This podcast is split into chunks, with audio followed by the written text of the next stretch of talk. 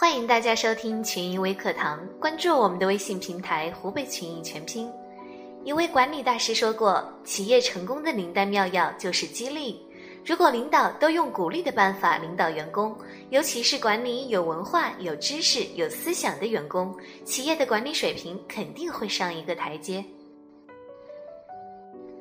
一个人的成长成功离不开鼓励，鼓励就是给员工机会锻炼及证明自己的能力。在员工每天的工作和生活中，一个温暖的言行、一束期待的目光、一句激励的评语，都会激发员工的上进心，可能还会改变一个员工对工作的态度、对人生的态度。在鼓励的作用下，员工可以认识到自己的潜力，不断发展各种能力，成为生活中的成功者。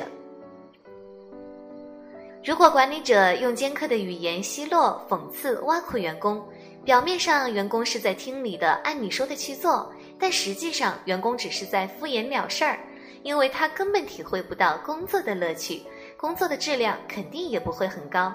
同时，因为奚落、讽刺、挖苦更多的是伤害了员工的心灵，长期以往，员工的自尊心被摧毁，自信被打击，智慧被扼杀，工作可能干得更不好了。对员工、对管理者、对企业都是不利的。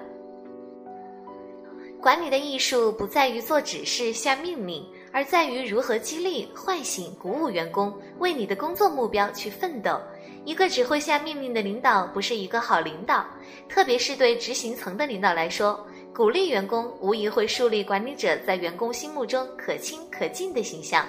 觉得管理者是值得信赖的人。这对于促进员工与管理者的沟通、促进工作都是很有好处的，员工也很乐意为这样的管理者去努力的工作。在湖北群益的积分制管理中，每一个员工的行为表现都要用积分进行量化考核，员工为公司做的每一件事情都会得到积分的认可，积分在月底、年终、年底排名跟自己的福利等挂钩，这就极大的调动了员工的积极性。这是小的公司做大做强的管理方法，又是大型企业提升管理的最佳选择。这套全新的管理方法将成为中国管理学中的一个新的学派，带来企业管理方法的一场变革。